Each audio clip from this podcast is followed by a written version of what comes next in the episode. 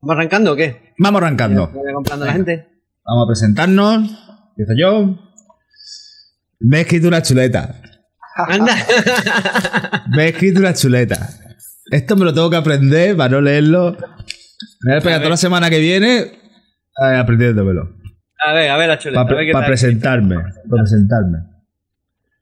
Dicen por aquí, o sea, que Dios nos pille confesado. Ahora me da vergüenza.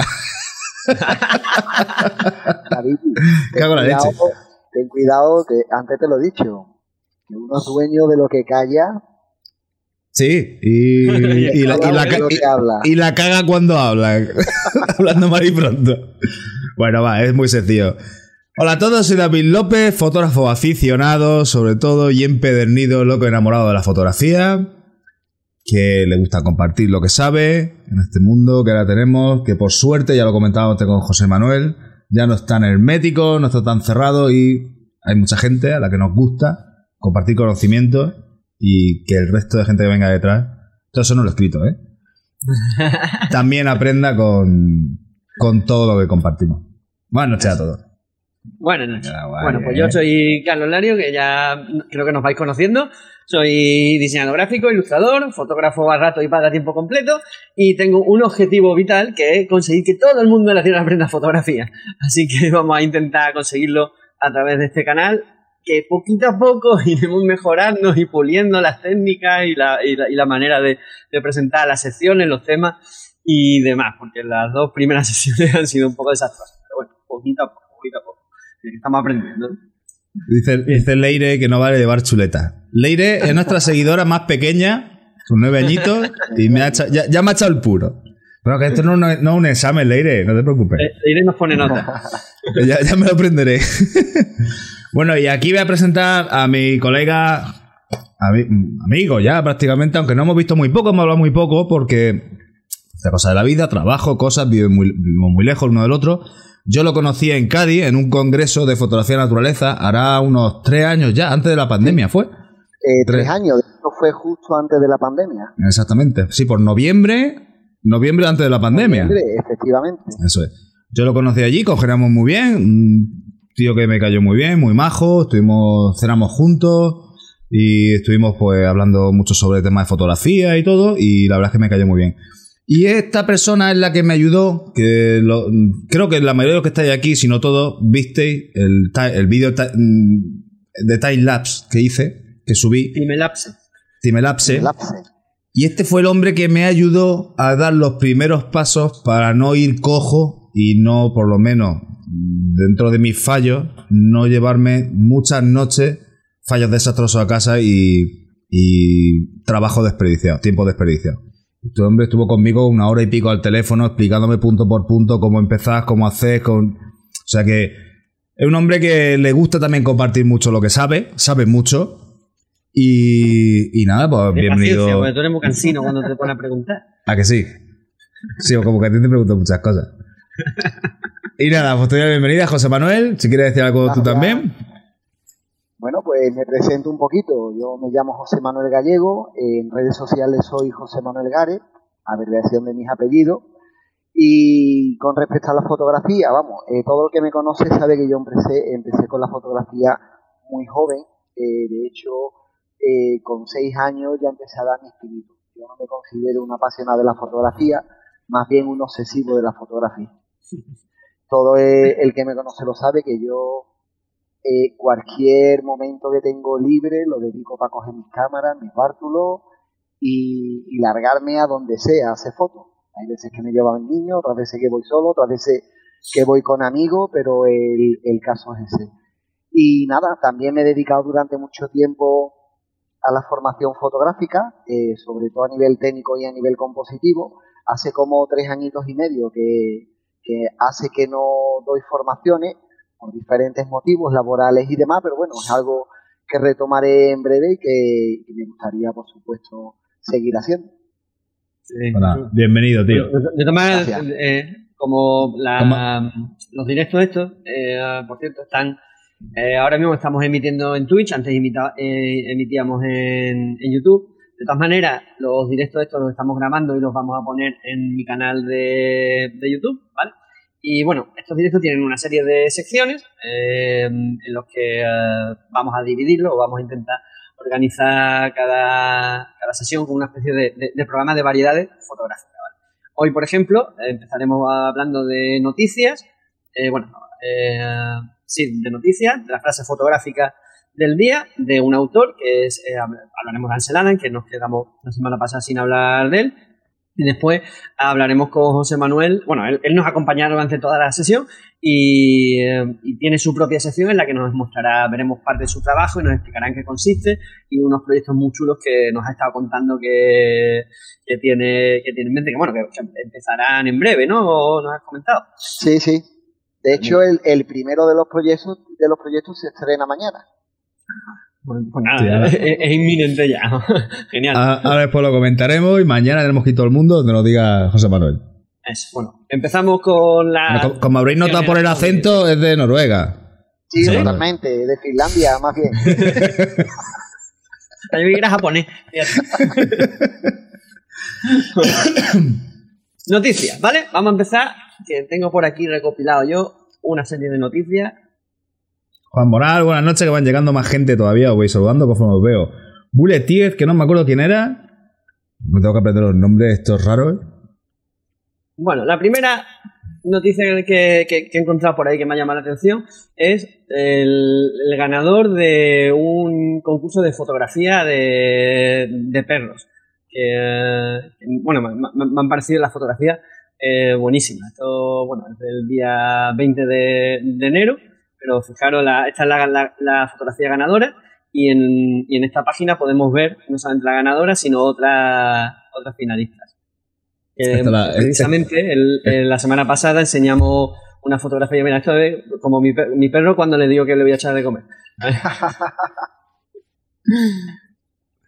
El otro día enseñé, eh, criticamos una, una, una, foto, David criticó una mía y yo una suya, y precisamente la que critiqué suya era de un zorro que fotografió, que era un retrato. Y esto, la verdad que son retratos, fotografías buenísimas. Qué, qué preciosidad de fotografía.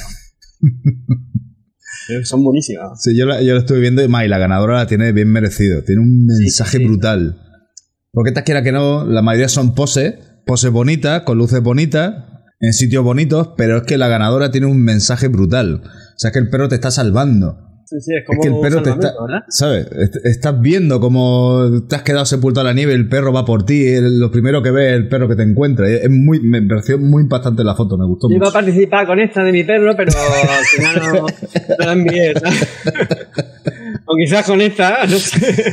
Sí, da igual. más elegante. o esta, cuando venimos de correr. Ay. Carmen de R1120. Buenas noches desde Granada también. Dicen por aquí, entre el acento murciano, el ceutí y el gaditano estamos apañados, pero no gaditano, gaditano es sevillano. Gaditano. Es sevillano, es sevillano.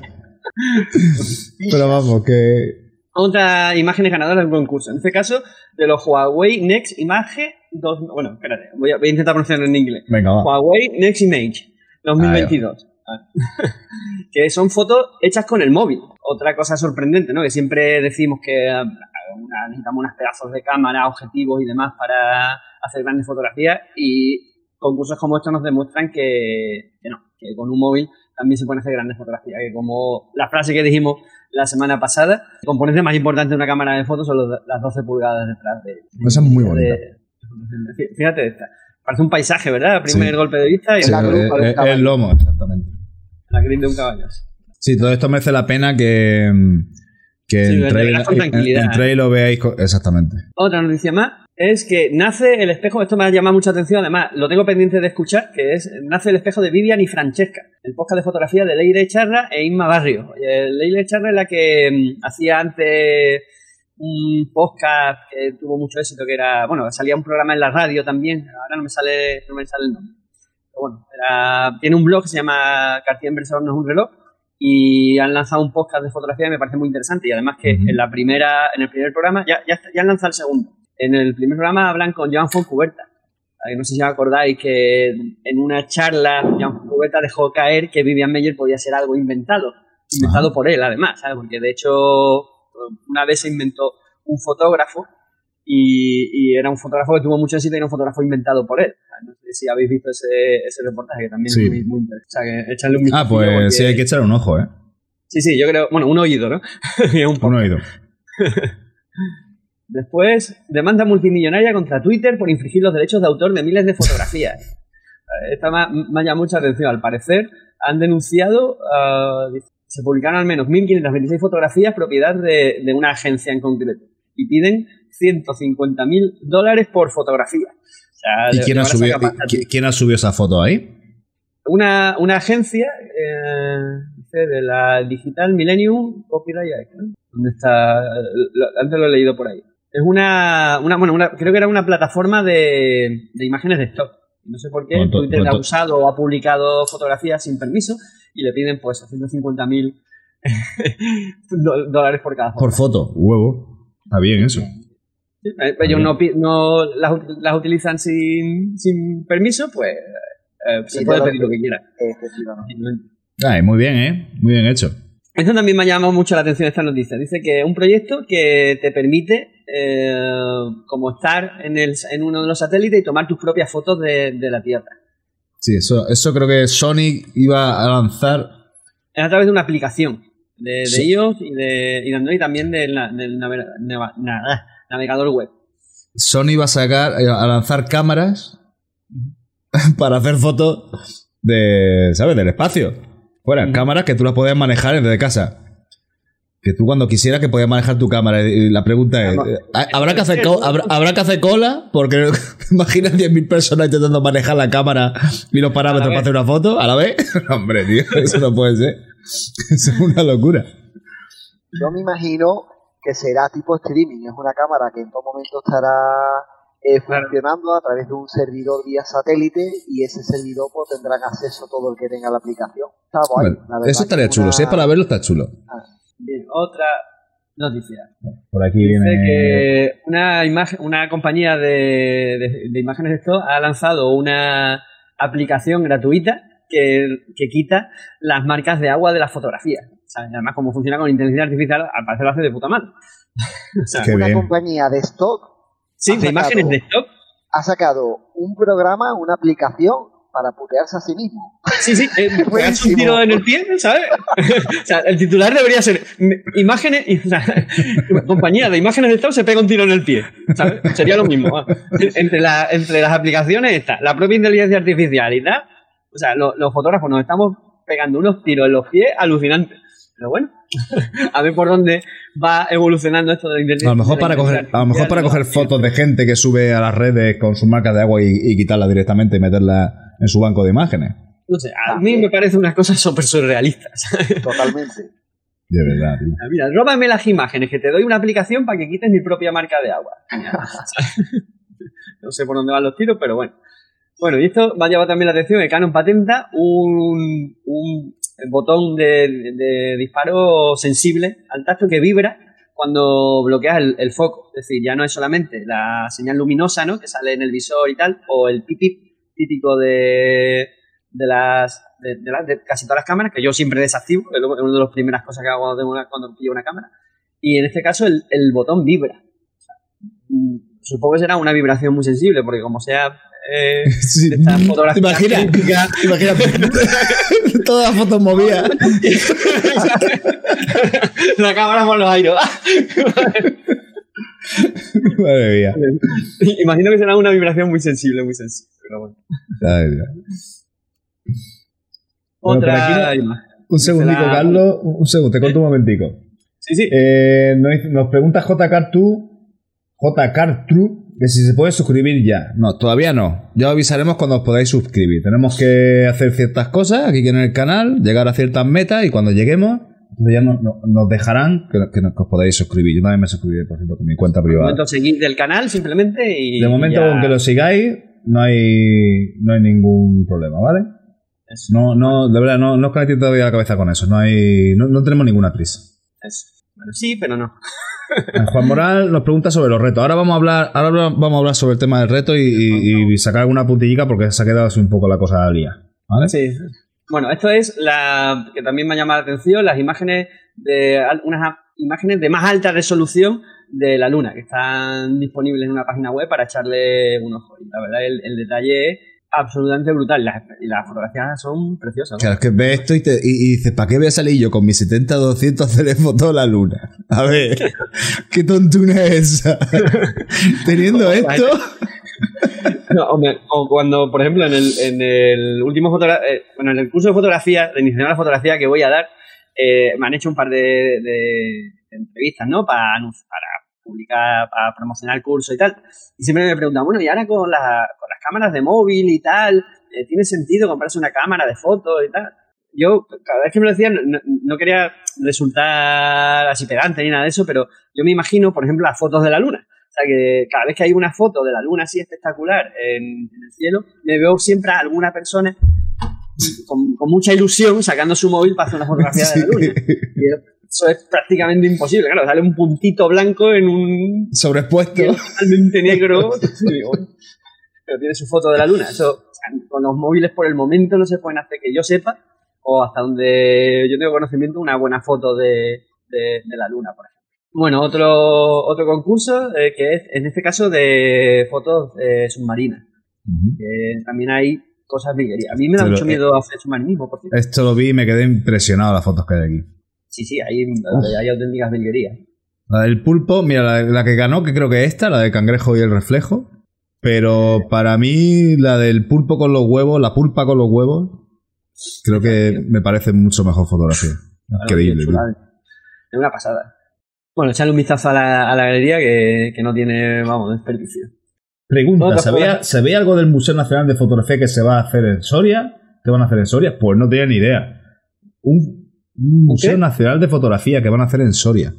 Bueno, ¿eso Pues será el proyecto que hay de la Casa de la Fotografía o...? ¿No? Que, se, que está habiendo una asociación así bastante grande de, de- para conseguir que, que la fotografía tenga un- una casa, un museo, un- una entidad nacional Pues que no- se no dedica a ni- conservar y a no te- promocionar la No tenía ni idea, me lo apunto y luego, luego le echaré un ojo, a ver. Bueno, ya, mira, una cosa para hablar la semana que viene.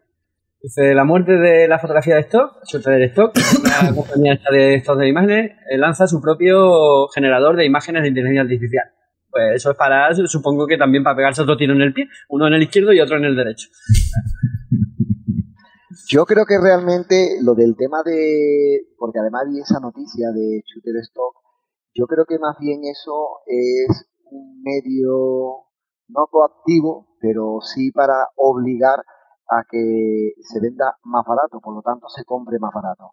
Entonces, si tú, por un lado, vas a poder generar una imagen con cierta calidad, eso sí, con una creatividad por IA asombrosa, porque yo ya he visto imágenes de ese tipo y son brutales, eh, sobre todo en el diseño gráfico, sí que va a haber una pelea muy grande, porque hasta el día de hoy el diseño gráfico era puramente creativo, y eso tú que te dedicas a eso lo sabes, y digamos lo que se pagaba era la creatividad ¿no? del, del producto final, y que ahora una, una inteligencia artificial eh, te lo haga, además de manera inmediata, y variaciones de esa misma creatividad, al final, que es lo que dice? Te- llegarán estas compañías de esto y te dirán, bueno, o me vendes tu imagen por poner un precio por 10 pavos, o no te la compro, porque Claro, tengo esto aquí.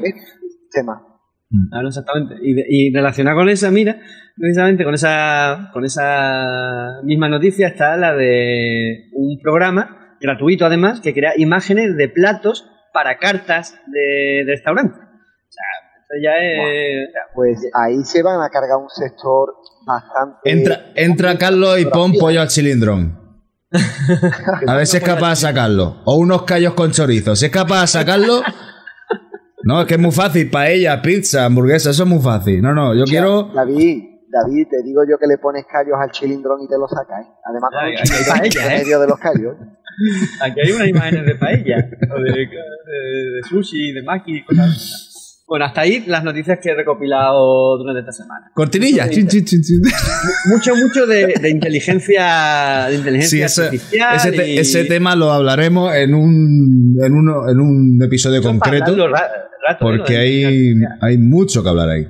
Mucho, mucho. Bueno, pasamos a la frase de hoy.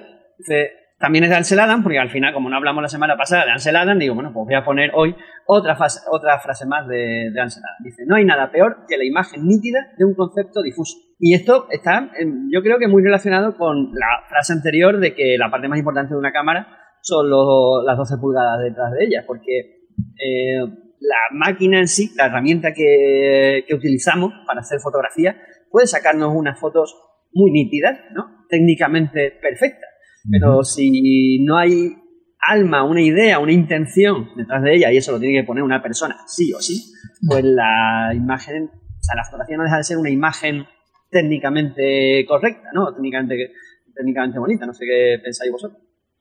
Sí, yo pienso que si vas por la calle y le haces una foto a un truño de un perro, con la mejor cámara del mundo, pues vas a sacar un truño de un perro muy nítido y con mucha calidad que puede ampliar mucho con muchos megapíxeles, pero ya está.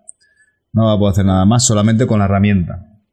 Yo, de hecho, eh, he estudiado bastante lo que es la trayectoria y la vida de, Ansel Adams. Ansel Adams fue un obsesivo de la composición fotográfica, como todo el mundo conocéis, pero un obsesivo a unos niveles brutales. De hecho, del grupo F64 echaban a componentes del grupo cuando veían que su nivel eh, a nivel de, de, composición, de lenguaje visual o incluso de comprensión del propio lenguaje visual no llegaba a unos límites.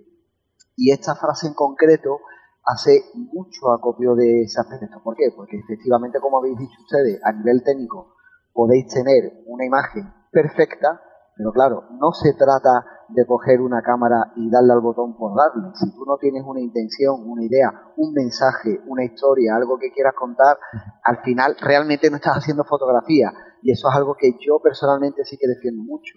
Lo divido mucho eh, a la hora de la fotografía de imágenes y fotografía. Imágenes pueden ser asombrosas, pueden ser bonitas, porque puede tener un, un espectáculo visual que agrade, pero luego la fotografía para mí es la que cuenta una historia. Si no hay historia, para mí no es fotografía. Y yo creo que esta frase engloba muy bien ese discurso, que además defendía tanto a Ansel Adams y tantos de, su época. Pasamos a hablar precisamente de Ansel Adams. Yo creo, yo creo que hemos acertado con el, con el invitado por el motivo este. yo creo que lo hemos dejado hablar él.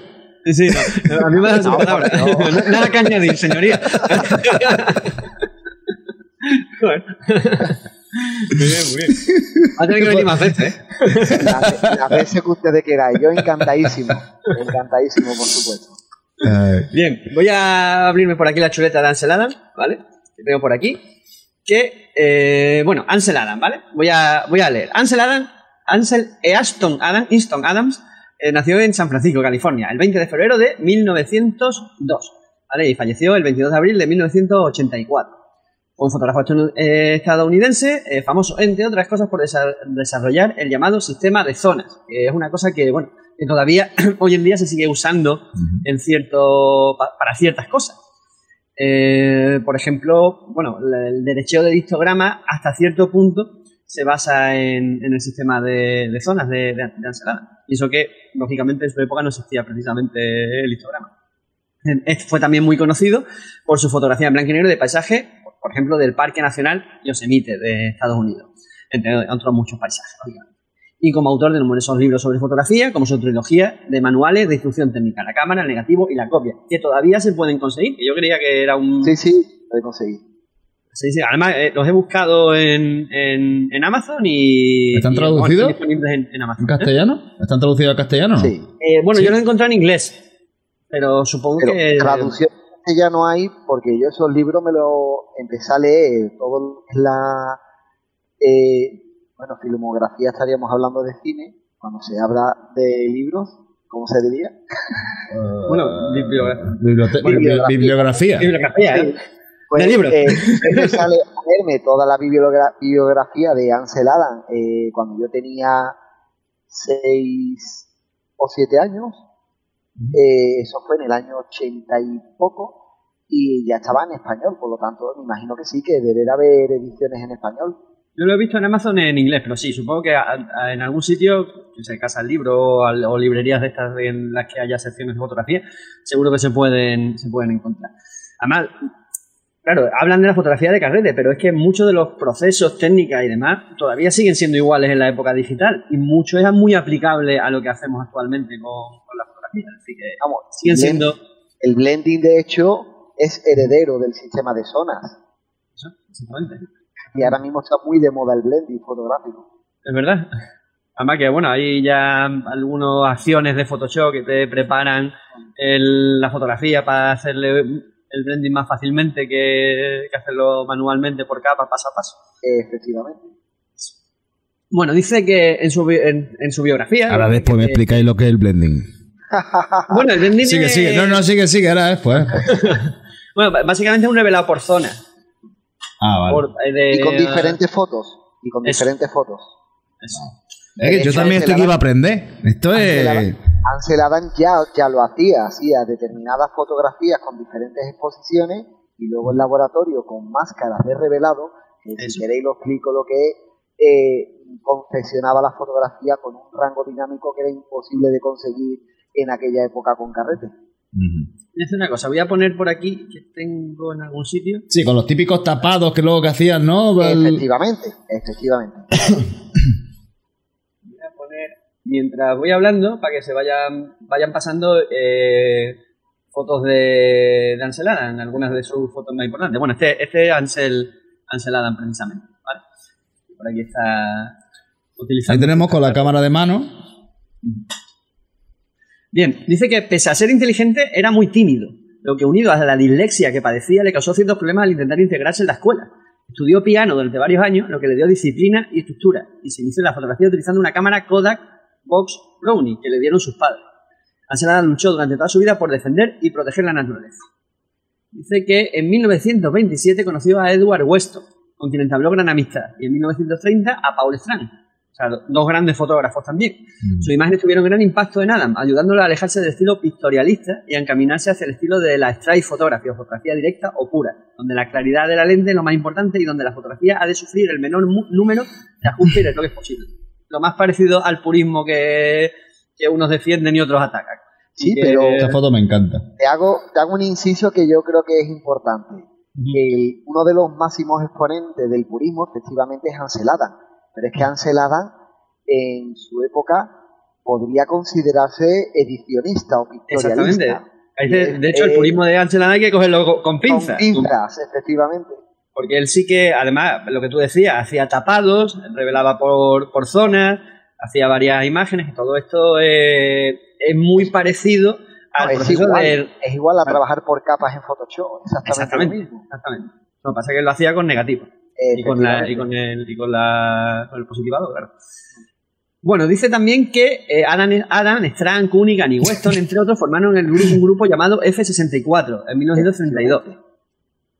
Dice Este que una, grupo- una máquina de café, el vending. ¿Lo ves? ¿Lo ves, José Manuel, como, como esto no es serio? Qué bueno. Ay, Eduardo este.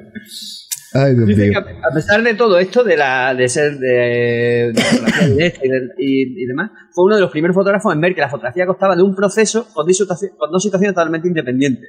En, en, el, en in situ, o sea, con la toma, y en el laboratorio, durante el positivado del negativo. En su caso, con grandes y pesadas placas de, de cristal. Una de, una, una de sus frases es, no tomas una fotografía, tú la haces. Eh, Haciendo referencia precisamente a- al tema de- del revelado y de, que- o sea, de todo el proceso de revelado que hacía en el laboratorio.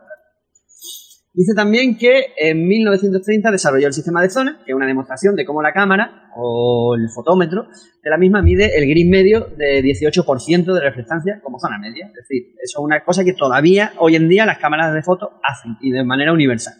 El fotógrafo debe aumentar la exposición o disminuirla dependiendo de cuántos pasos de gris quiera fijar como punto de medición.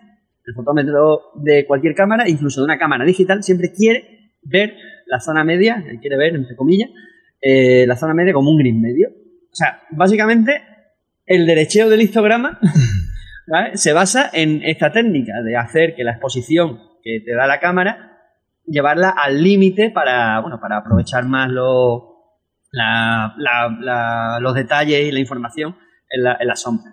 Eh, dice que visitó Nueva York en 1933 y conoció a Alfred Stieglitz, un fotógrafo al que siempre había admirado.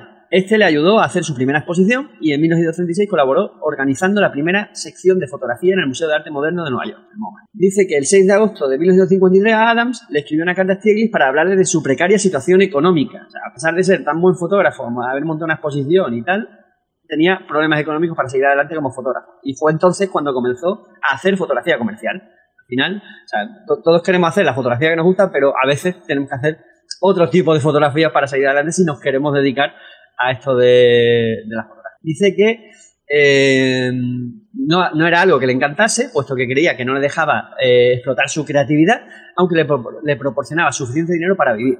Dice, así que trabajó para marcas como IBM, AT&T, National Park Service, Kodak y demás. Y revistas como Life y. Además de ser fotógrafo asesor para Polaroid y Hasselblad. Este trabajo no solo sirvió a Adam para el mencionado sustento financiero, sino que hizo de su fotografía un icono de las bellezas naturales norteamericanas reconocida en todas partes del mundo. Sus imágenes empezaron a volverse símbolos de América, muchas de ellas centradas en el Parque Natural de Yosemite. Y, eh, bueno, luchó por defender la naturaleza y sus animales, siendo los paisajes el principal tema de sus fotografías. Las fotografías de Ansel Adams se caracterizan por la ausencia del elemento humano y por una concepción del paisaje como expresión artística.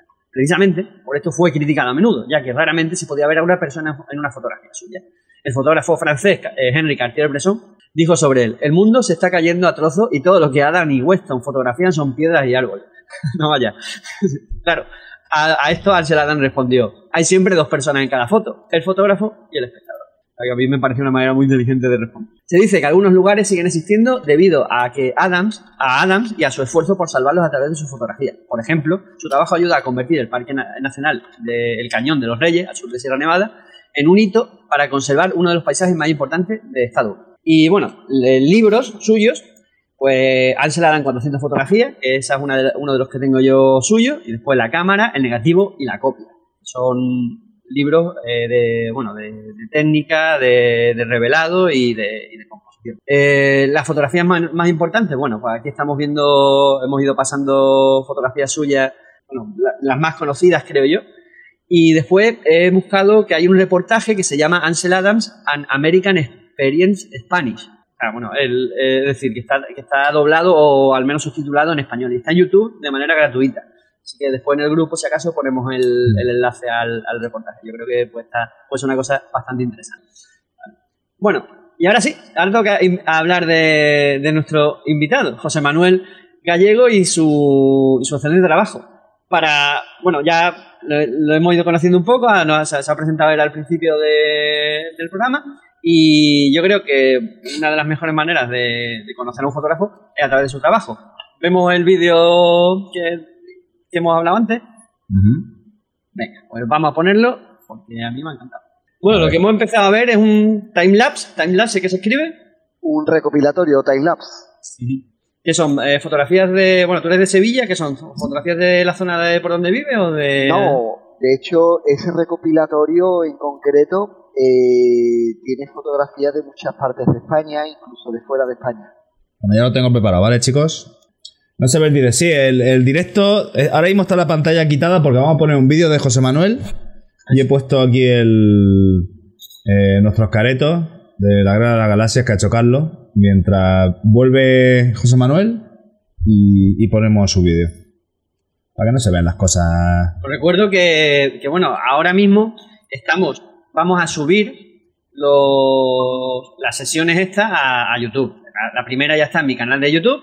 Eh, La segunda la subiré hoy mismo, que me ha pasado David la, grabación del programa anterior. Y la de este programa, pues mañana o bueno, cuando David me pase la, grabación, la subiré al canal de YouTube. Pero eso no siempre va a ser así. De hecho, no creo que sean más de dos o tres programas los que, eh, los que también compartamos a través de YouTube. Al final, todo será exclusivamente a través de, de Twitch. ¿vale? Bueno, pues ya lo tengo preparado todo. Vamos a ver el vídeo de José Manuel. ¿Vale?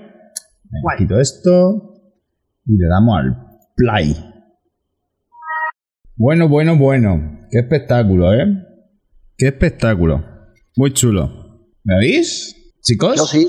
¿Ah, Carlos? sí, ¿no? Imagino. Guau, Ah, ¿Qué pasa, tío? ah, vale, vale. bueno, por aquí, terminando de verlo yo.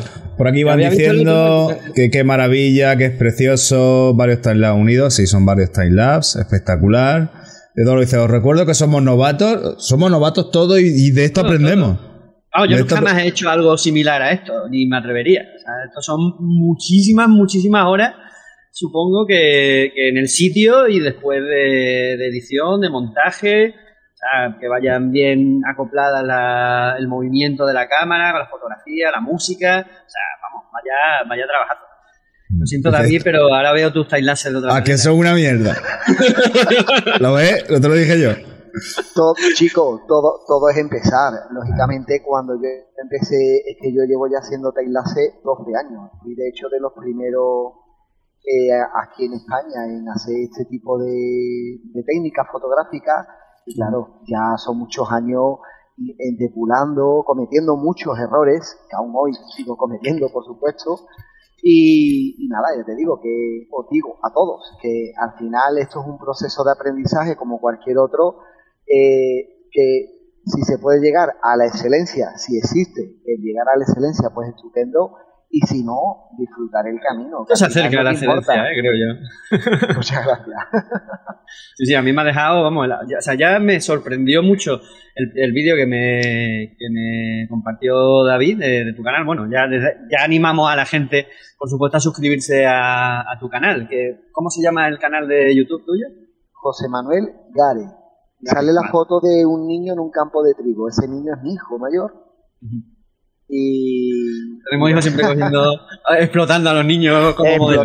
Vamos, y de hecho, lo que, lo, que, lo que se estrena mañana me puede meter en la cárcel. Adiós, no me digas. Como protagonistas son tres niños menores de edad. Menos mal que tengo el consentimiento de los padres. Todo firmado, ¿eh? Con documentado bien. Está la cosa muy Bueno, bueno sí, eso, eso quería comentar que mañana estrena un nuevo trabajo, ¿no? En, tu canal. Mañana a las 9 de la noche. Explico en qué va a costar un poquito lo que es esta nueva perspectiva que quiero darle. Eh, bueno, principalmente eh, decirle a toda esta gran comunidad de, de 12 pulgadas que encantado, por supuesto, de estar aquí, de que estéis viéndome y por supuesto de teneros después como suscriptores en mi, en mi canal de YouTube. ¿vale? Mi canal de YouTube nace eh, de una manera imperiosa, porque yo mi canal de YouTube lo tenía como lo tiene cualquier, cualquier persona, para suscribirme a determinados canales, contenido, de entretenimiento, de lo que sea, pero hará cuestión de unos 3-4 años, eh, dejé por motivos de trabajo, como comenté al principio, bueno, no, a ustedes no, se lo comenté esto todo, por, por motivos de trabajo eh, dejé de hacer cursos de formación. Yo me he dedicado durante muchos años a la formación técnica, eh, compositiva, eh, de, lo que es de técnica de fotografía nocturna, iluminación. Bueno, son muchísimos años los que llevo en la fotografía y me ha dado la oportunidad de, enseñar a mucha gente, gente que además me llena de orgullo, que a día de hoy David sabe de algunos de ellos que están en, arriba, ¿no? a nivel de, de, redes sociales, alcance, pues muchos de ellos han aprendido conmigo y la verdad que para mí eso me llena bueno, el caso. Una de las mayores satisfacciones de alguien que se dedica a la formación, que ve como algunos alumnos tuyos están por ahí dando eh, caña. Efectivamente. Y bueno, yo el tema de las redes sociales siempre lo he llevado muy mal. Yo llevo muy bien el estar detrás de la cámara, muy bien, está detrás de la cámara, se fotografía, pero eso de estar delante de un ordenador eh, dándole el tiempo que necesita una red social para que crezca y demás, eso me cuesta mucho trabajo. Entonces hace dos, tres años... Te comprendo. me propuse, porque por motivos laborales eh, no puedo hacer ya tantos cursos y a mí la formación es que me encanta. Ya lo que es formación de fotografía es algo que siempre me ha gustado y me gustaría hacerlo. Entonces, ¿cómo puedo compaginar el trabajo con las productoras con las que trabajo actualmente eh, llevando lo que es tema de, eh, vamos, sobre todo tema eh, publicitario, documental y algo de cine, como director de fotografía, bueno, algunas cosillas más. El, el, caso que digo, bueno, a mí me gusta la formación, me gusta tanto la fotografía mm, y ahora mismo no, no tengo tiempo de, de poder dedicarme a eso. Y de ahí surgió un poquito la idea de darle una vuelta de tuerca a mi canal de YouTube y empezar a meter contenido. Y la idea es meter contenido eh, a nivel formativo, desde un inicio muy, muy, muy básico hasta llegar ya a un nivel bastante avanzado, tanto en técnica, composición, meter también vídeos de tema de cacharreo, pero la, estrella, digamos, ¿no? de mi canal quiero que sea eh, una sección que voy a llamar Extreme, Photography, o fotografía extrema en español. ¿De acuerdo? y este primero eh, llevo filmándola porque quería tener muchos recursos de diferentes eh, estaciones del año para poder coger Vía Láctea, que luego cuando me llevara a los niños no hiciera ni tanto frío ni tanta calor porque es en un desierto. Y entonces, claro, pues digamos que en aproximadamente dos años lo que ha durado la filmación de lo que se estrena mañana, ¿vale? Y, va a ser el inicio de, de esta sección de fotografía extrema que más adelante quiero que crezca, ya se lo comenté a David y también se lo he comentado a Carlos, eh, voy a, preparar aventuras, aventuras que voy a filmar de manera cinematográfica, aprovechando ya los conocimientos que he adquirido en las productoras, y, y invitar a fotógrafos, amigos, incluso, quién sabe, a suscriptores de mi canal, preparar un viaje en el que eh, yo, me apunto, ¿eh? No, no, ¿eh? a, ustedes, a, ustedes os tengo fichado. De hecho, a Carlos, de hecho, a Carlos mientras que hemos estado hablando, eh, se me ha pasado por la cabeza la zona del desierto del, del Sahara. Hay una zona que tiene unas rocas, lo que pasa que ahora mismo no me acuerdo el nombre, tendría que buscarlo, que es brutal. Está también metido a alrededor de 700 kilómetros en medio de la nada, entonces eso tiene que ser al final una aventura brutal. Y de eso se trata la fotografía. Aquí la, la, asociación mía, la de... Bueno, aquí tenemos una, asociación que, que, formé yo con uno de los que la origino, que se llama Asociación Fotográfica Mirada, y una de las actividades que hacemos a lo largo del año son viajes fotográficos y algunos es al desierto. Yo todavía no he ido. Es una, una cosa, una espinilla que tengo ahí clavada de, de visitar el desierto, que lo tengo aquí muy, muy, muy cerquita. La traducción de la zona creo que es el Valle de los Dioses. Y son unas rocas muy grandes que están perdidas dentro de la nada en un desierto. No conozco el sitio, ya te digo que jamás lo he visitado, pero a, ti te tengo pillado, a ti te tengo pillado para esa ya. Y a, y a David no sé a dónde llevármelo. David, David tiene más pinta de aguantar frío. Lo mismo me lo lleva. bombardeo. Yo aguanto mejor el frío que el calor. Eso te lo, eso te lo digo ya. Pues también, pues también tengo unas localidades. Yo, Noruega, Islandia, esa zona. Pues ahí, pues ahí vamos. Bueno, entonces el proyecto consistiría en hacer una especie de como documental de cómo trabaja en la zona, ¿no? Y con, un, con algún invitado. Exactamente. Luego presentar al invitado, por supuesto, que el invitado, a lo largo de todo lo que dura el reportaje videográfico, nos cuente cosas sobre la fotografía, que es lo que le apasiona, qué es lo que le gusta, qué tipo de fotografía le gusta, porque puede ser que el invitado a lo mejor no haga paisaje y se exceden en paisaje en ese, eh, en ese, proyecto. Claro. Entonces, eh, digamos que la idea, y ya te digo, y, ya os digo, otra de las cosas que tengo pensado es por lo menos en una o dos aventuras anuales invitar a, gente del canal, de a, personas que compongan lo que es la, la comunidad que en fin, eh, al fin y al cabo es lo que pretendo hacer, no un canal donde yo disponga y haga lo que me dé la gana. Realmente lo que quiero hacer es una comunidad donde todo el mundo tenga cabida, donde todo el mundo que quiera aprender y seguir evolucionando lo que es en el, en el mundo de la fotografía, pues tenga ahí su rincón, ¿no? Para estar bien, charlando, se admitirán críticas incluso a mi trabajo, por supuesto, totalmente. Porque yo a día de hoy llevo estudiando fotografía, como os he comentado antes, desde los seis años y medio, siete, hasta el día de hoy, que no he parado de estudiar y a día de hoy sigo necesitando aprender muchas más cosas. Por lo tanto, yo seré el primero que aprenderé de, todos y de todos ustedes, por supuesto. Qué chulería. a mí el trabajo me ha, dejado asombrado. Y bueno, ¿por qué timelapse? ¿Por qué decidiste hacer los trabajos así con ese con esa técnica, al fin y al cabo, de, fotográfica? y no pues, imagen fija. Exactamente. Una imagen fija eh, tiene sus limitaciones. ¿Vale? Eh, por eso, de hecho, la técnica del timelapse o lapso de tiempo eh, nació en, en, el mundo documental. De hecho, ni siquiera en el mundo de la, del cine nació en el mundo documental. ¿Por qué? Porque para poder mostrar un intervalo de tiempo, por ejemplo, de una tarde a un anochecer en un documental en medio del África Occidental, pues claro, tenías dos opciones. o dejabas, dejabas una cámara grabando todo ese tiempo. Todo ese tiempo, y estamos hablando de cientos, cientos de metros de, negativo, con lo que eso tenía un coste increíblemente alto para una productora. De hecho, los primeros time-lapse que se hicieron fue de esa manera. Eh, grabaron durante X horas y luego lo aceleraron a la hora de reproducir en visionado.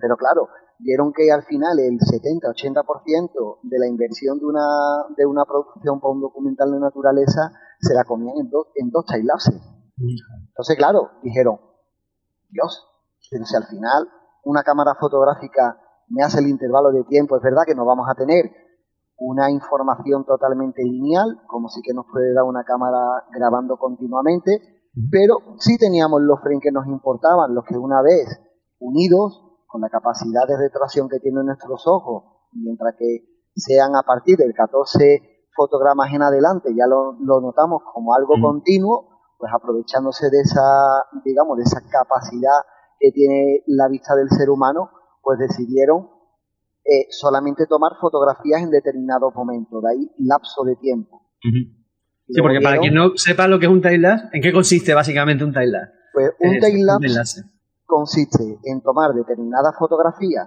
con unos, con unos valores de exposición, velocidad y demás, pero con un lapso de tiempo. ¿Qué es lo que ocurre? Eh, si tú quieres hacer un time lapse que capture muy rápidamente el movimiento de las lunas, ese lapso de tiempo entre foto y foto tiene que extenderse. Mientras que si tú quieres que el movimiento, por ejemplo, de las lunas, de las nubes, como puesto antes como ejemplo, sea mucho más lento, ese lapso de tiempo entre fotograma y fotograma se tiene que acortar mucho. Claro. Entonces, y por la noche pasa exactamente lo mismo. Si, por ejemplo, bueno, para el ojo humano, con 30 fotogramas por segundo, ¿no? Eso es super fluido. Sería, muy fluido, claro. Y en esas 30 fotos, digamos, que, dura, que, que sería un segundo, la haces en un intervalo de tiempo de 10 minutos, pues estás viendo lo que pasa durante 10 minutos en un solo segundo. Efectivamente, efectivamente. Y así es como se, se, compone al fin y al cabo los, los timelapse. Son cientos, si no miles de, fotografías. De hecho, eh, el vídeo que habéis visto son alrededor de, quiero recordar que entre 40 y 50 mil fotografías. Ya, casi nada. Tendrás muchos discos duros, ¿no? Muchísimos discos duros. De hecho, no sé si se verá, pero todo eso que está ahí son discos duros, cada uno de ellos de 8 teras. Lo tengo a tope. Vamos, ahí está tu vida. Y, además es como yo que tiene. Yo tengo tres copias de seguridad de todo mi archivo fotográfico. Uno. Yo dos copias. No me puedo permitir eso. iba a decir. pues yo tengo una aquí en la casa, una, una copia, otra copia en, otro, en otros discos duros guardados en un cajón y otra copia lejos de mi pues casa, por si explota mi casa, arde o lo que sea, que no pierda el Pues yo, tengo una copia sola, así que según día veis que estoy dando cursos de tocar batería, sabéis lo que, más, lo que me ha pasado. Y llorando mientras los dan, ¿no? Eso ha comentado antes José Manuel de los documentales con el time lapse. Me ha venido así a la cabeza porque yo, como llevo viendo documentales que soy bien enano, de algo que, que me encanta y me ha gustado, y me ha venido el tema del crecimiento de las plantas. Sin un time lapse es imposible ver el crecimiento de una planta desde la semilla, cómo se abre una flor. Los hay, ¿no? No, no, digo, digo sin un time lapse. ah, vale, vale, vale, Digo sin un time lapse. Sin un time lapse es imposible. Claro, no, tú te quedas así mirando un rato. Si, de, si, si de un amanecer a un anochecer, pongamos en, en verano, eh, o, en, en, el Ecuador son 12 horas, el máximo, pues imagínate una flor que tarda días en, en asomar. O sea, sin esa técnica sería imposible haberlo visto. De hecho, se intentó, lo que pasa que a, nivel, digamos, de, datos era tan inmenso, se intentó con las primeras cámaras digitales, ¿vale? Porque ya no era negativo, ya la producción y el coste se abarataba, pero al final era tanta capacidad de, de archivo de información en disquetes que tenían que tener en aquella época que incluso el manejarlo después en postproducción era complicado. Entonces se continuó utilizando la técnica de timelapse una vez que llegó la tecnología digital. Además, es, una, es curioso, el timelapse, el es una mezcla, yo creo que muy acertada de fotografía y, vídeo. Sí, sí, al final, la, o sea, la fotografía, ¿no? La, la, idea que siempre tenemos de fotografía es mostrar algo que pasa desapercibido para el ojo humano normalmente, ¿no? Ya sea... es en un instante, es un instante, porque una fotografía realmente no tiene una durabilidad, es un instante, es algo totalmente acrónimo, no se puede decir esta fotografía tiene un segundo, tiene 20 minutos, tiene 30 horas, es un instante. Eh, y en este caso lo que conseguimos es ver un gran paso de, tiempo en, a base de fotografía, a base de... Exactamente, y en un corto espacio de tiempo. Que también, por cierto, hay una cosa que se llama hiperlapse, que es algo... Sí, hiperlapse, efectivamente. Es algo todavía más exagerado, ¿no? El, el hiperlapse es un time lapse con un movimiento de cámara. Entonces, a medida de que vas haciendo una foto, tienes que ir moviendo la cámara y haciendo un seguimiento, porque además en el, en el hiperlaxe eh, forzosamente tiene que haber un motivo, o por lo menos una guía. ¿Vale? Porque luego, dentro del, de los timelapses está el timelapse con movimiento, que sería pues. diferente al hiperlapse. Claro, se te iba a preguntar, has mencionado que el hiperlapse tiene movimiento, pero es que tu fotografía tiene movimiento. tiene movimiento, hay unos desplazamientos de cámara ahí que me parecen espectaculares, vamos. Pero el hiperlapse tiene que tener un seguimiento. Entonces la cámara realmente se está moviendo por cientos o miles de metros a medida de que va haciendo cada foto. De hecho, eh, eh, para lo que es para algunos trabajos de productora eh, de tema comercial, se utiliza mucho lo que es el hiperlapse que se engloba dentro del stop motion. Como el stop motion sí lo tendrás tú más en mente al dedicarte al diseño gráfico. para los que no sepan lo de stop motion, eh, hay películas de animación que se hacen a través de stop motion, por ejemplo. Yo sé, una muy famosa. Pesadilla antes de Navidad. la novia cadáver. La novia cadáver, todo eso, que es hacer, poner el, el, muñequito, por ejemplo, en una posición, hacerle una foto, cambiarle la posición, otra foto, otra posición, otra foto, y así conseguir todo el movimiento fluido. Exactamente, y, en el, y el hiperlapse de hecho se engloba más en el stop motion que lo que en la fotografía, aunque depende, depende de la fotografía por supuesto, pero como realmente eh, tienes un guion de movimiento, ¿vale? Que no es un guion, un guion lineal, a lo mejor el, el hiperlapse es tú seguir a una persona caminando por el centro de una ciudad. Es, digamos, para que se entienda la diferencia básica de un time lapse a un hiperlapse. Sí, hay como un recorrido de la cámara, la cámara se va desplazando a lo largo de la ciudad, por ejemplo, y en el timeline, en cambio, estás en una ubicación y aunque haya ese desplazamiento Pero la cámara... en la misma ubicación. Estás en la misma ubicación. Esa es básicamente la diferencia. De hecho, en el timelapse fotografías el mismo entorno, no cambias de entorno como si ocurre en el hiperlapse, que si estás cambiando de entorno continuamente. Decías también que en el hiperlapse hay que tener mucha planificación, pero Muchísimo. no tengo ninguna duda de que hay una planificación brutal en tu fotografía. ¿Cómo haces ese trabajo de planificación? Pues eh, primero te tienes que poner en contacto eh, con, la persona. Normalmente el hiper, en el hiperlapse actúan actores y, y, tienes que y lo primero que tienes que hacer es desarrollar lo que es la idea, crear un guion visual de cómo sería ese recorrido y las zonas por las que, por las que vas a trabajar. Sí, pero me refiero a tu, a tu, a tu trabajo, precisamente, del timelapse que nos has mostrado. Eso tiene una, una planificación ah, brutal en cuanto a horario, ubicación, donde poner la cámara. Sí, por supuesto, por supuesto. ¿Cómo hace esa, esa, planificación?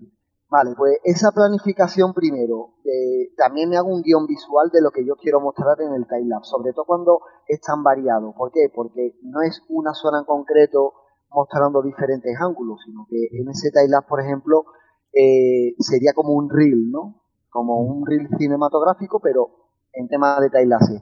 Muestras muchos sitios diferentes utilizando la misma técnica en diferentes circunstancias lo que hace que al final la tenga, la técnica la tengas que variar para adecuarse a las condiciones de cada zona que estás fotografiando o haciendo timelapses. ¿Qué es lo que ocurre? Ahí también hay, lógicamente, un, un, estudio previo. ¿Por qué? Porque si tú quieres hacer una fotografía en determinada zona donde tienes X montaña, X elementos principales para componer y no sabes por dónde va a caer la Vía Láctea o el movimiento, o si las propias montañas te van a tapar el movimiento que tú quieres, pues lógicamente tiene un trabajo previo que además es importante, porque de hecho la única manera, aunque hay programas eh, o aplicaciones como Photopil que te ayudan a, a programar dónde está eso, ubicado, por dónde se va a esconder el sol, la luna, por dónde aparece, todo ese tipo de cosas, ¿no? pero realmente hasta que no llegas al sitio no lo ves. Y en fotografía nocturna, sobre todo, y en paisajes, si quieres hacer time-lapse, lo primero que hay que hacer es ir al sitio, verificar y quedarte por la noche. Aunque no sean las condiciones óptimas, pero ya vas a saber mucho del trabajo que necesita para poder hacerlo correctamente. Ah, De hecho, normalmente en fotografía de paisaje en general se recomienda ir varias veces al mismo sitio. Exactamente. Sobre todo si vas a hacer fotografía de noche, ir de día para Y, ver el y va, terreno. y va a hacer una foto, que con el trailer igual te va a pegar allí cuatro horas haciendo fotos. O sea, porque, por ejemplo, una escena de esas tuyas, o sea, de, de una ubicación, ¿cuántas horas has estado ahí, ¿sabes? Con la, con la cámara haciendo fotos. Pues en concreto, uno de los planos que aparece en ese time-lapse, que se ve el movimiento completo de la Vía Láctea, eso fueron eh, pues prácticamente las ocho horas de, de noche. Hombre, Desde que terminó el crepúsculo hasta un poquito antes de, del amanecer. Casi nada. Casi nada. Y ya le Bueno, ¿y y- cómo se hace ese desplazamiento tan suave que vemos que la cámara está. Bueno, que, o sea, eso no es tú que vayas y cojas la cámara, la muevas un, un poquito al ratito. "Eh, ya toca moverla. Otro poquito, ¿no? Así no va, ¿no? así iba. Así iba.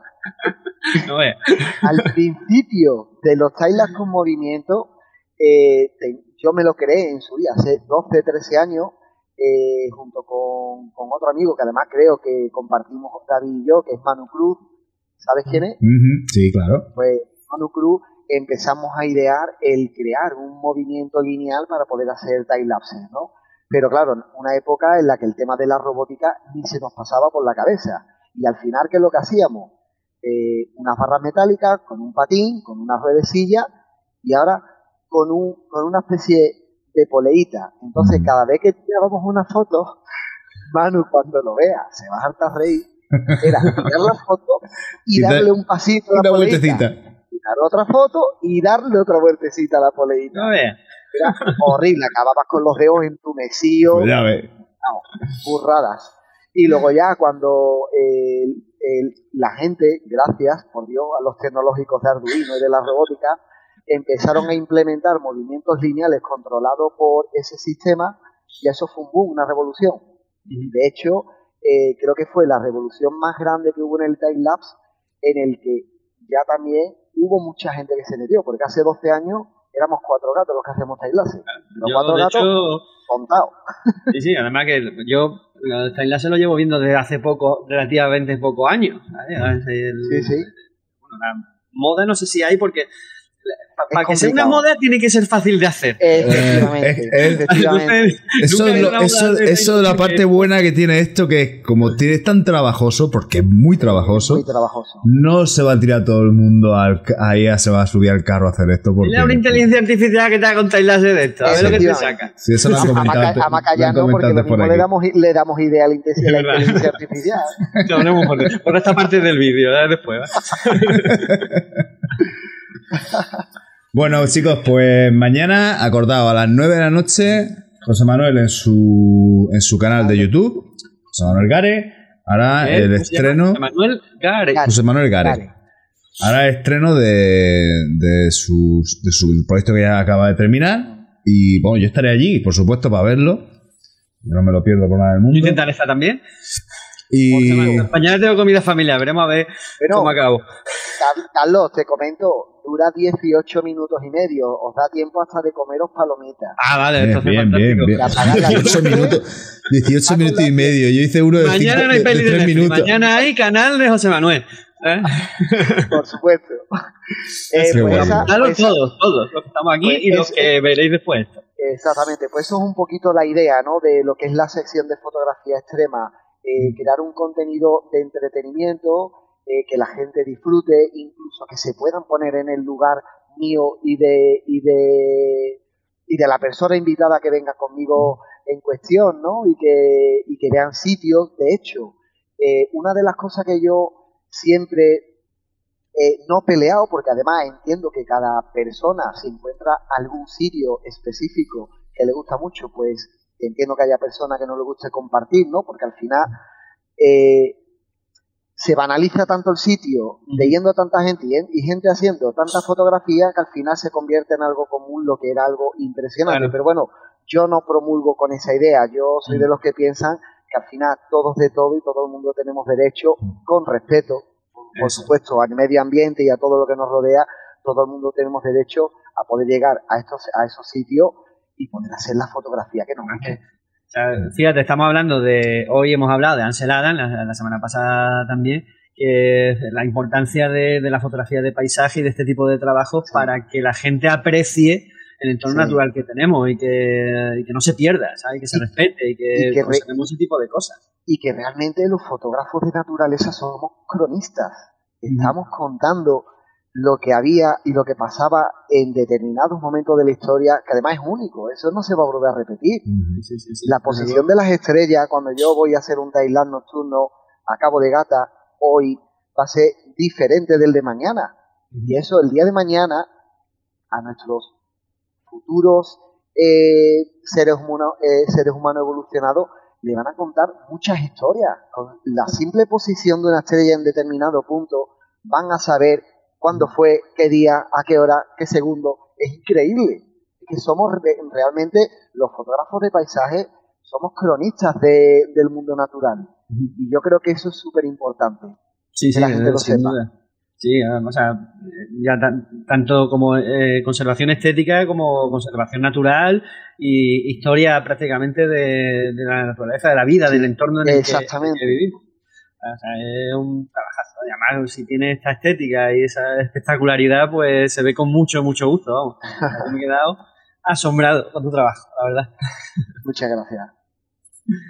Bueno, eh, nos acompañan, ¿no? El resto del programa, ¿no? Eh, eh, bueno, algo más que comentarle. Bueno, ¿cómo a, los que nos están viendo y tal, que, ¿cómo les recomiendas iniciarse en esto de la fotografía de paisaje, de paisaje y, demás? ¿Por dónde empezar?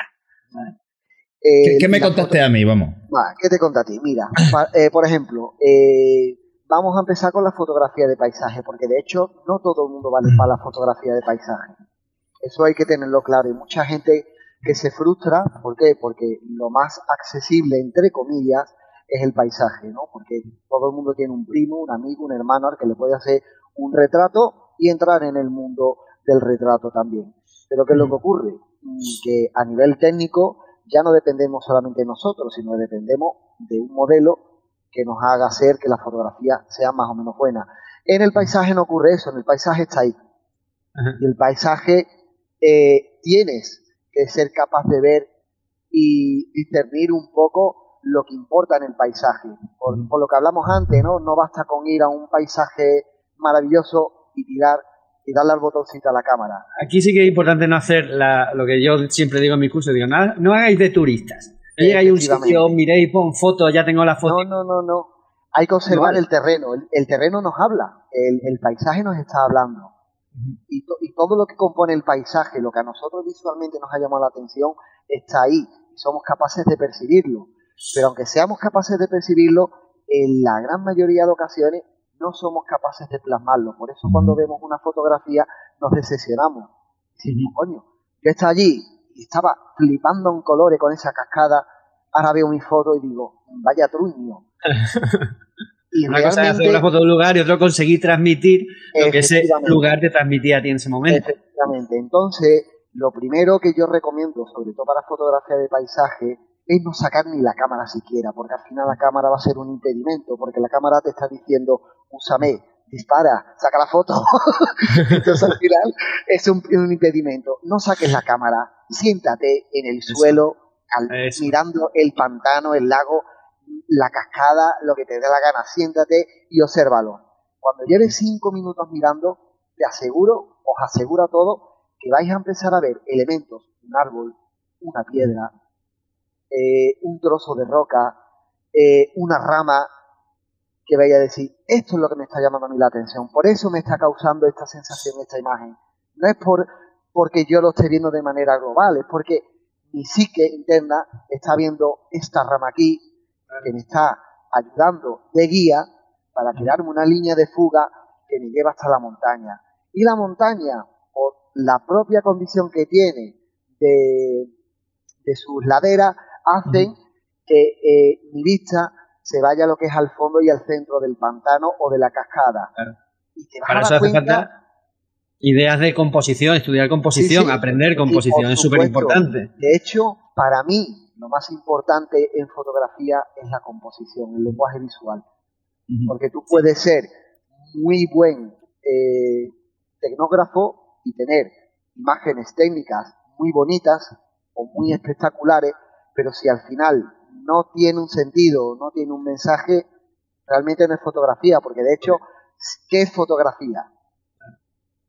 Fotos, grafos, escribir con luz o contar con luz, con imágenes.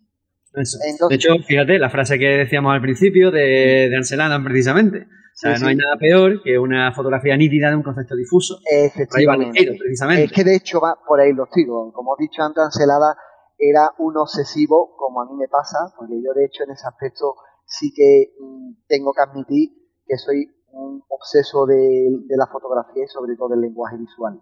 Claro. Y ahí se nota la calidad del timeline, la calidad de las imágenes que hemos visto en mucho, hay mucha técnica detrás, por supuesto, pero también mucha carga compositiva. eso no sale porque digas tú, venga, de casualidad. la cámara mismo a ver qué sale, no, así no va. Efectivamente. Entonces yo lo que animo a la gente primero es que, a que conozca su entorno. Y el entorno es muy agradecido. De hecho, eh, cuando empiezas a ver el, entorno, aunque no sepas de composición, el propio entorno te va a enseñar. Sí. ¿Por qué? Por lo que te he dicho antes, al final vas a una piedra, al final te vas a dar cuenta qué es lo que te está llamando la atención, qué es lo que te dice aquí dentro.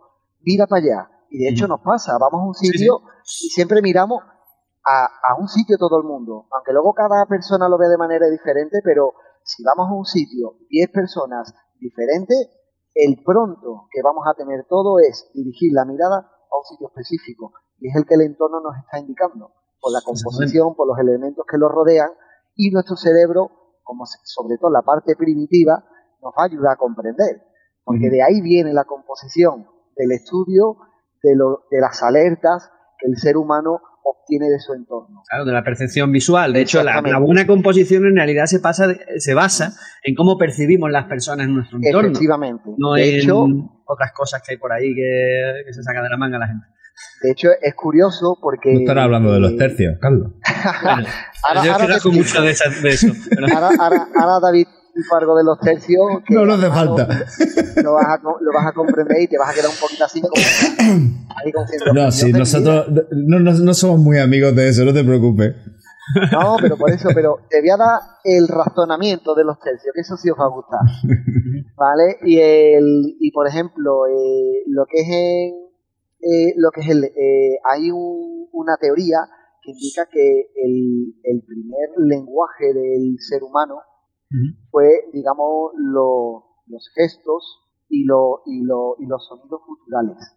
¿vale? Que digamos que esa es una de la teoría de la evolución, de hecho es una teoría que, están de acuerdo muchísimos antropólogos que han estudiado eh, al ser humano desde sus inicios, pero luego hay otra teoría que a mí me gusta más, como fotógrafo, o por lo menos como, como, persona que, intenta por todos los medios hablar con imágenes, es una teoría que me parece súper romántica, súper bonita y además con una base, ¿eh? con una base que es importante. Yo pienso, al igual que esa teoría, que el primer sistema de comunicación que tuvo el ser humano fue la fotografía. ¿Cómo queda? La fotografía. La fotografía. Pero la fotografía, en su concepto más básico, escribir con luz.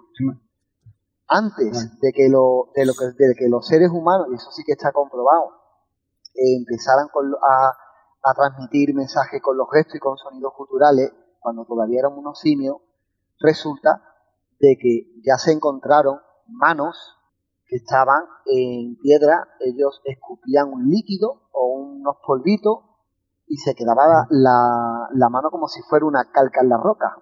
Son muy parecidos. Ya, eso tiene un, mensaje importante. Ya los primeros seres humanos a través de imágenes te estaban diciendo, hemos estado aquí. ¿Qué más importante que eso hay? Claro. de hecho la, las primeras imágenes ¿no? que crearon los humanos eran para decir, yo he estado aquí y he visto esto. Y efectivamente, y te voy a enseñar cómo se caza este animal, porque yo he sufrido para cazar a este, este animal, pero de determinada manera te lo represento en una pintura rupestre para que las generaciones que vengan o otras personas que vengan una vez que ellos no estén sepan que ese animal se puede cazar y cómo se puede cazar. Entonces al final el lenguaje de las imágenes, eh, lo de una imagen vale más porque, que mil palabras, es real. Es que es real, es que con una imagen nuestro, nuestra percepción va a tener una cantidad eh, de elementos cognitivos y de información alrededor que nos va a ayudar a saber mucho sobre nosotros. lo que es una cosa que suelo decir yo en mis cursos precisamente, que explico esa frase de una imagen vale más que mil palabras porque dice, tú te puedes tirar, sé, dos horas describiendo un paisaje y todavía te va a resultar difícil transmitir y especificar la belleza que, viste de un paisaje, de una persona o de, lo que sea. Muestras una fotografía bien hecha y, desde luego transmites el mensaje en un golpe de vista, en un segundo. Efectivamente. Ahora, David, te voy a explicar lo del tema de la regla de los tercios. A ver, venga. Primera clase de composición. Además, es de lo más básico que hay en composición. Eh, dentro de, la composición eh, se estudia lo que es la lateralidad de la vista, ¿vale? Y de los sentidos cercanos, como es el oído. ¿Qué es lo que ocurre? Nosotros, cuando miramos un paisaje, probadlo hacerlo todo lo que nos estáis mirando. Fijar los ojos en algún punto, por ejemplo, en lo alto de una silla o en el propio televisor, en el monitor. Si bajáis la cabeza, pero el ojo sigue mirando ese punto, ustedes no tenéis sensación, no tenéis la sensación de que el horizonte cambia. De hecho, el horizonte está exactamente en el mismo sitio. ¿Os dais cuenta, verdad? Vale. Pues eso es la lateralidad de percepción, que se une con la de los oídos. Nuestro oído interno es el que nos indica si estamos doblados o si no estamos doblados. ¿Y qué es lo que ocurre? Que cuando doblamos la cabeza para un lado, nuestros ojos, aunque estén mirando así, nuestro cerebro lo está representando recto.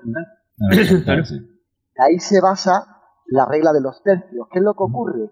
Cuando haces una fotografía en la que el horizonte no lo centras, sino que lo bajas, ¿qué es lo que está ocurriendo?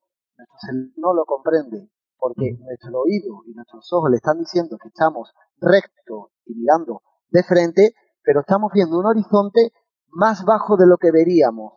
Y eso es una alerta emocional que ayuda a que esa fotografía sea perceptible o susceptible de ser mirada con, con mucha eh, intención, eh, con mucha atención. ¿Por qué?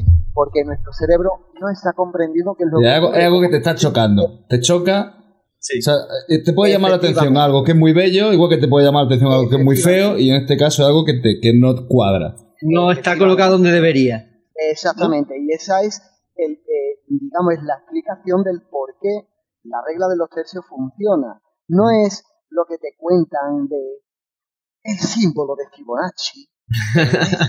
no creáis eso, de verdad, que está muy bonito, queda muy guay, queda muy cool, queda muy poético, pero no es cierto. Siento desmontarle el mito a muchos que habrán creído que no, bueno, los que nos siguen creo que ya están hartos de. Nosotros hemos vapuleado la regla de los tercios no por el hecho de ser una. Mm, para empezar, regla, llamarlo regla no nos gusta, porque una regla es algo que se tiene que seguir. De hecho, efectivamente. Entonces. Eh, eh, sí que sería una manera de percibir una imagen que te crea una alerta que hace que le prestes más atención. Es una proporción. Es una proporción. no, perdona. Que me he equivocado, ahí voy contigo una regla está mal decirlo porque una regla es algo invariable y eso es mm. variable. Exactamente. Entonces, nosotros como lo entendemos, como entendemos como una proporción más de las muchas que hay que nos resultan atractivas vida. ¿Vale? Que sí que está, pero que no nos podemos centrar solo, como tú lo habrás visto en muchos cursos de composición, que lo primero es, tú sigues esta regla de los tercios y ya tienes la vida solucionada. ya eres un fotógrafo. Ya no tienes que hacer nada más. Incluso, hay, incluso hay concursos, hay concursos muy grandes que como no cumple la regla de los tercios, no te seleccionan la foto. Te funean, no sé Pero estamos tontos. sí, te funean, te funean. pero estamos tontos, tío. Sí, sí, es cierto. O sea, quiere, pero, todas las fotos iguales, compositivamente hablando. Lo peor de todo, lo peor de todo es, sobre todo en el, en el mundo del estudio de la composición, es que eh, cada vez hay menos cada mm. vez eh, la gente va a lo fácil, eh, se crean, gracias a las reglas compositivas, se crean unos elementos que funcionan como puede ser los tercios, reglas de tres, infinidad de, no de reglas, sino de ayudas, ¿vale? Para hacer una fotografía sin tener ni idea de composición, pero que te van a ayudar a que sea una fotografía más visible. Yo tengo una, una charla en YouTube precisamente, que es una... O sea, estoy tres horas rajando de las reglas de composición, precisamente.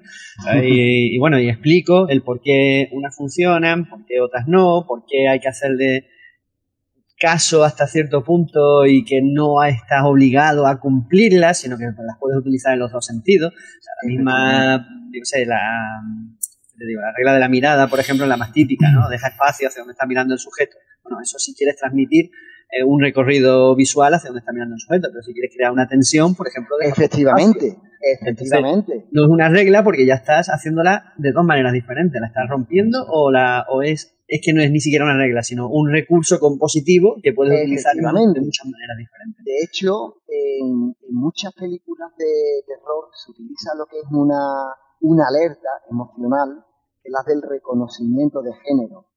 Es súper importante, además súper impactante si tú ves una persona de frente, la estás reconociendo, por lo tanto, al final reconoces si hay o no hay peligro, por lo tanto tienes tiempo de reacción. ¿Qué es lo que ocurre cuando esa misma persona la ves vuelta de espalda? No hay un reconocimiento de género, eso te crea tensión, te crea miedo. Y en la gran mayoría de películas de miedo, fijaros que al malo malote, al asesino, al que sea, normalmente al principio, cuando se le ve, se le ve sin un reconocimiento facial se le vea oscura o de espaldas. Efectivamente, y es por eso, porque además de hecho, eh, lógicamente, en cine ha heredado todo lo que es el tema del lenguaje visual de la fotografía. Como el inspector Gache. Eh, totalmente. El inspector Gache solo se veía la mano creciendo el gato. Totalmente. Es muy malo. nunca, nunca, supimos cómo, cómo, era el malo del inspector Gache. No, claro, y creaba tensión. Estábamos todo el mundo... De Estamos enfadados. Tensión no, eso ya no enfado. Me cago en la leche. y ya digo que la composición debería de ser lo primero que se estudiara. Que está muy bien ser técnico, está muy bien conocer eh, Photoshop o programas de edición para poder crear blending, fotografías más expresivas con muchos colores o como quieras hacer la fotografía, que para mí también es fotografía. ¿eh? Yo no soy de los que niegan que es una, una fotografía compuesta de cuatro es Mm, no es todo menos foto, no, perdona. Es una foto para mí es, una, fotografía. técnica más para, para crear imágenes. Efectivamente, es un, una herramienta más que tenemos para poder crear expectación y tener eh, más espectadores pendientes de nuestras imágenes, que al final de eso se trata. Los fotógrafos realmente tenemos la necesidad de que nuestras fotografías las vean la gente. Es que todo el que es fotógrafo quieren que se le esa fotografía las vean el resto de personas. Es una cosa que siempre digo yo, digo, una fotografía que no muestras no existe. Efectivamente. Entonces, claro. que nuestro trabajo exista. Entonces hay que mostrarlo, hay que utilizar. La gente está muy contenta por aquí de cómo ha explicado el tema de la red de los tercios. ¿El qué? Que digo que la gente que está muy contenta por aquí, por la interpretación que le has dado al tema, bueno, por, la explicación de. Sí, ha sido muy interesante. del tema de la. ¿Sabe por qué está la gente contenta? Porque le estás dando el conocimiento para comprender el por qué funciona. Entonces, mm. claro, cuando tú vas, eh, quieres aprender fotografía y te dicen, no, haz esto porque va a funcionar. ¿Por qué? Porque sí. Porque sí, porque, lo, leí en el libro ese. Al final, al final esa persona se queda un poco frustrada, ¿no? Como diciendo, mm, entonces yo soy un mono, yo vengo a repetir lo mismo que haces tú, dame el conocimiento para que yo evolucione, por Dios. Ahí os recuerdo, un artículo en el que cuenta la fábula de, los monos y los plátanos. No la voy a contar ahora. sí, porque vivimos en una época que todo el mundo se ofende, por Dios. no, esta, una, es una historia muy, muy curiosa, la fábula de los monos y los plátanos. Es una especie de experimento científico que hicieron. Entonces, escribí un artículo explicando, contando la fábula y explicando qué se sacaba en conclusión Bueno, eh, bueno, tenemos que pasar a lo siguiente. Nos estamos quedando ya sin tiempo y vamos a hacer programas de hora y media y ya. Nos hemos quedado, sin tiempo hace media hora, Carlos. sí, ¿verdad? Bueno, vamos a hacer una cosa. Terminamos eh, con, el apartado del curso, que solamente quería que hoy viésemos lo de las tarjetas de memoria. Hoy va, rápido. y ya dejamos para la siguiente semana el tema de... lo siguiente después del curso era las críticas a, las fotografías, que ya tendremos críticas de gente del reto y, consultas de preguntas que nos han dejado en el, grupo, ¿vale? Se voy a compartir por aquí, a ver. Lo que el apartado del curso, que además es una, es una cosa que me dejé sin comentar en, el capítulo anterior. El, el, primer capítulo hablamos de las partes más importantes de la cámara. Hablamos, pues, eso, de, cosas como el, disparador, el obturador. O sea, contábamos un poco de qué iba todo eso para que en un futuro, a lo largo de, del curso de fotografía, que, se, que va a ir transcurriendo en todos los programas, eh, o sea, van a ser capítulos muy cortitos, a lo mejor de 5 o 10 minutos, hablando de alguna cosa interesante de, la cámara. En este caso, tiene 10 minutos, Carlos. hablar. sí, tengo 10 minutos. bueno, me dejé sin hablar de la tarjeta de memoria, que, bueno, no es una parte de la cámara de fotos, pero sí que es una parte muy importante de una cámara de fotos, un accesorio muy importante. Y es el que vamos a ver hoy solamente y ya nos iríamos de, la tarjeta de memoria es básicamente como los antiguos carretes de fotos, es donde grabamos la, donde se graba la información de nuestras imágenes, ya sea en JPG o en RAW, que bueno, los que no sepan lo que es un archivo RAW es una cosa de las que se explicará durante, durante el curso.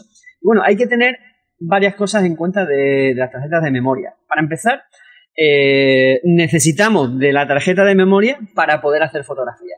De hecho, no sé por qué, en la mayoría de las cámaras de fotos viene activado por defecto que puedas hacer fotos sin tener una cámara, una tarjeta de memoria. Y, sé de gente que ha estado contentísima de la pedazo de sesión que ha hecho de fotos y cuando ha ido a su casa a descargar la foto, pues solo, no, no tenía ninguna. Ninguna porque no había tarjeta de memoria. Así que lo primero que os aconsejo es que busquéis la opción del menú de vuestra cámara de fotos en la que desactiváis la opción de poder hacer fotos sin tarjeta de memoria. ¿Vale? Porque es un auténtico fastidio estar varias horas haciendo fotos y que no hayas hecho ninguna realmente. Otra cosa yo, creo que esa opción tiene un sentido, pero debería venir puesta eh, como nosotros la tenemos que dejar. O sea, tiene un sentido en, el momento que vas a reparar una cámara y necesitan que haga funcionar la cámara, aunque no hagas fotos, necesitan ver el mecanismo que funcione bien y puedan hacer fotos allí. Pero debería venir de fábrica al contrario. Al contrario, desactivado. ¿Vale? Entonces, necesitamos una tarjeta de memoria para hacer fotos, sí o sí. No, hay, no, hay no hay ninguna cámara que yo sepa que tenga memoria interna propia. Solamente, bueno, las de los móviles. no solo necesita tarjeta de memoria, pues ya tiene su propio almacenamiento interno. Pero cámaras, reflex, manuales, compactos y tal, todas necesitan una tarjeta de memoria donde grabar las imágenes. Y además, eh, hay que mirar qué tipo de, tarjeta de memoria, porque hay muchos tipos de tarjeta de memoria. Están micro SD, SD, compact flash. Hay eh, las más universales, ¿no? las que más se están utilizando últimamente en la mayoría de las cámaras de fotos son las eh, SD, que son estas que vemos aquí en pantalla en grande, y los móviles, cámaras compactas y demás, pues utilizan micro SD, que son estas que son más pequeñas.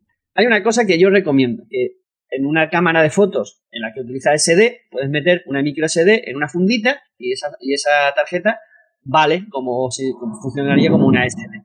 Bueno, pues yo recomiendo no usar esas funditas, sino utilizar tarjetas SD. Simplemente porque... ¿eh?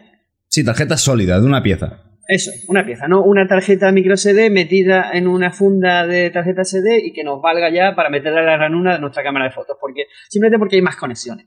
Cuantas más conexiones haya en una cosa, más, más cosas pueden fallar. Y las tarjetas de memoria fallan y se estropean. Y cuantas más tengamos, digamos que está manipulando este tipo de, elementos, más nos arriesgamos a que se estropeen. Así que si tu, si tu cámara utiliza tarjeta SD, lo mejor es comprar tarjeta SD utiliza micro SD o tarjetas micro SD. Em, otra cosa que hay que tener en cuenta de las cámaras, de las tarjetas de memoria es la capacidad. Yo no sé vosotros. Bueno, ahora, mismo hay tarjetas de memoria de, 2 GB, 4, 8, 16, 32, 256, 128, 256, 512 GB, hasta de varios teras. Creo que hay ya tarjetas de memoria. Yo, desde que empecé con la fotografía digital, tengo la costumbre de utilizar eh, tarjetas de relativamente poca capacidad eh, y utilizar muchas en lugar de una que me permita, pues yo qué sé, imagínate, una, tarjeta de memoria de 512 GB, pues me deja hacer fotos de manera infinita prácticamente en un viaje. Pero si por lo que sea esa tarjeta de memoria se estropea, estoy, estoy perdiendo 512 GB en fotos. Para mí eso sería pegarme un tiro en la cabeza, ¿sabes? Me suicidaría o algo, si me pasase algo así. Entonces prefiero utilizar tarjetas de, poca capacidad, de relativamente poca capacidad. En mi caso, para mi cámara, utilizo de 32 gigas o de 16 gigas. ¿Qué, eso que me obliga? Bueno, puedo hacer a lo mejor, pues, 300 fotos, 500 fotos. Pero bueno, cuando llego a la capacidad a casi llenar la tarjeta, la saco, la guardo y meto, y meto una nueva y sigo haciendo fotografías. Lo prefiero. Ahí tengo yo mis fotitos ya guardadas, mis, 8, 16 o 32 gigas de fotos guardaditas y separadas del peligro de, romperse. Además, en su funda, protegida, para que no le, pase nada. Y en cuanto puedo, las descargo y hago copia de seguridad. Eso ya, bueno, ya comenté antes que hago tres copias de seguridad de todas las fotos, pero bueno, esa es otra historia. Otra cosa de comentar de las tarjetas de memoria es la velocidad de escritura y de lectura. Es importante en las cámaras de, para las cámaras de fotos es relativamente importante la velocidad de escritura y no tanto la de, la, de lectura. la de lectura lo que te permite es visualizar la, fotografía, ya sea en la propia cámara o en el, en el, ordenador, La velocidad de escritura, cuanto más rápida sea esa, esa tarjeta, pues más nos va a permitir hacer ráfagas, por ejemplo, ráfagas más largas. A ver, si, por ejemplo, nuestra cámara en las especificaciones viene que es capaz de hacer, yo sé, 10 fotos por segundo, eh, si tengo una tarjeta de memoria que tiene poca velocidad de escritura, no voy a llegar a poder hacer esas 10 fotos por, segundo. Eh, a, la tercera va a empezar eso a hacer plac, plac, plac, porque tiene que esperar el buffer de, la cámara, ¿no? donde se almacena la información de la cámara, a que termine de escribir la en la tarjeta la información para pasar a hacer la siguiente, la siguiente. Por eso es importante la, velocidad de, la tarjeta. Que aquí en este caso, por ejemplo, vemos que bueno, la velocidad de escritura viene en, la, en las especificaciones de las tarjetas. Pero una orientación bastante eh, adecuada es ver la clase. Eh, este círculo de aquí que tiene un 10 dentro me está indicando que esto es clase 10. Hay clase, me parece, 8, clase 4, creo que también va de, de dobles en dobles como, la, como las capacidades. Entonces, se supone que para fotografía valdría con una, una, tarjeta de clase 6, me parece, o de, o de clase 8, pero son tan baratas, si no compras de mucha capacidad, que yo recomiendo siempre que sean de clase 10 al menos. ya después de, a partir de clase 10 están las UH1, UH3, y después ya las X, no, las XC son de alta capacidad y no sé qué. Pero bueno, hay, hay otra, otro tipo de velocidad. Entonces, siempre que el bolsillo lo permita, a intentar pillar la mayor velocidad de escritura de, la tarjeta. Eh, y creo que poco más que decir de las tarjetas de memoria, ¿no? ¿Alguna cosa que se me olvide? Sí, algo, algo de mantenimiento. Yo aconsejo que cuando vayáis a descargar las fotos al ordenador lo hagáis con, con lectores de tarjeta. Aunque se pueden conectar las cámaras directamente al ordenador, pero preferible siempre eh, sacarla y con un. Yo lo tengo aquí siempre a mano, ¿vale? Tienes para varios lectores de tarjeta, se pasa al ordenador y luego a la hora de formatear la tarjeta, que lo hacerlo en la propia cámara. No le deis a formatear el ordenador, que lo haga la propia cámara y que se quede con su registro en la cámara, que quede el, formateo, correcto. De hecho, para limpiar la, tarjeta de fotos, hay una opción que sería borrar fotos una a una o borrar todas las fotos. Pero es siempre mejor haber, descargado las fotos al ordenador haber hecho las copias de seguridad y entonces desde la cámara formatear la tarjeta de memoria para que se quede limpio y no queden archivos residuos y este tipo de cosas que al final terminan que, que sea siempre la cámara la que trabaja la tarjeta. Si empezamos a varios dispositivos que la trabajen y la formaten, puede que llegue un día pete, que, seguramente pete también un día, pero antes. Sí, efectivamente. Acaban fallando. ¿Vale? ¿Y, eh, alguna cosilla más que se nos olvide por ahí? Poco más, ¿no? Tener varias, eso sí, siempre. además que os aseguro que os pasará alguna vez. Si tenéis una sola tarjeta, el día que ante vosotros aparezca la escena fotográfica que os llevaría a la historia de la fotografía, eh, aparecerá el mensaje de tarjeta llena. Así que para que no pase eso. Ley de Murphy.